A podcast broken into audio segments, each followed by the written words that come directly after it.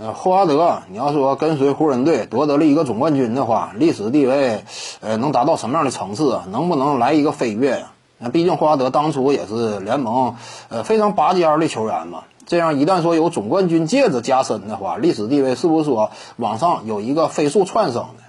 这个根本谈不到，因为冠军戒指就是这样。那你说你以一个并不是球队真正领头羊，或者是。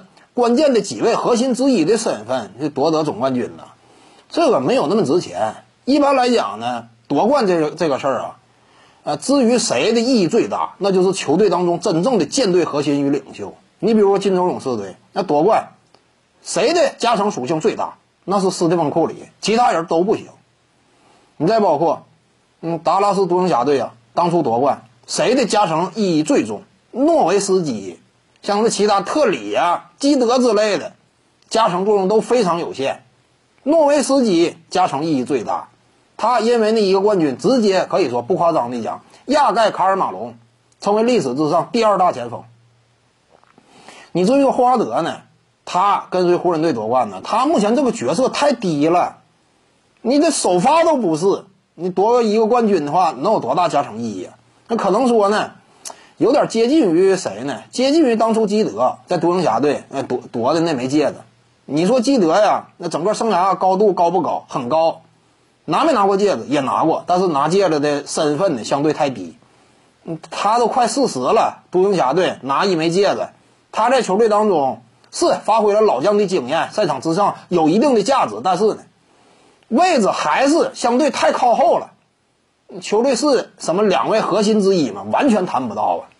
第四、第五可能我才能排到基德，那这就不不行。你以基德来讲，有冠军戒指，生涯高度也挺高，但这两个加一块儿，你说基德历史地位能比得过纳什啊？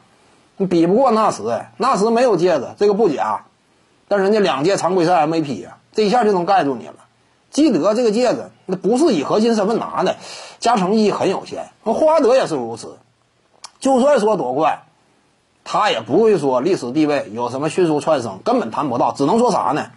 那一名啊，这么一位曾经在 NBA 赛场之上也算是叱咤风云级别的呃巨星啊，呃，生涯中后期，这要说能拿到一枚戒指的话，这个意义呢，不在于历史地位拔高多少，而在于呢内心当中一种填补，一种满足，一种对于自己整个篮球生涯画上的这么一笔圆满的句号。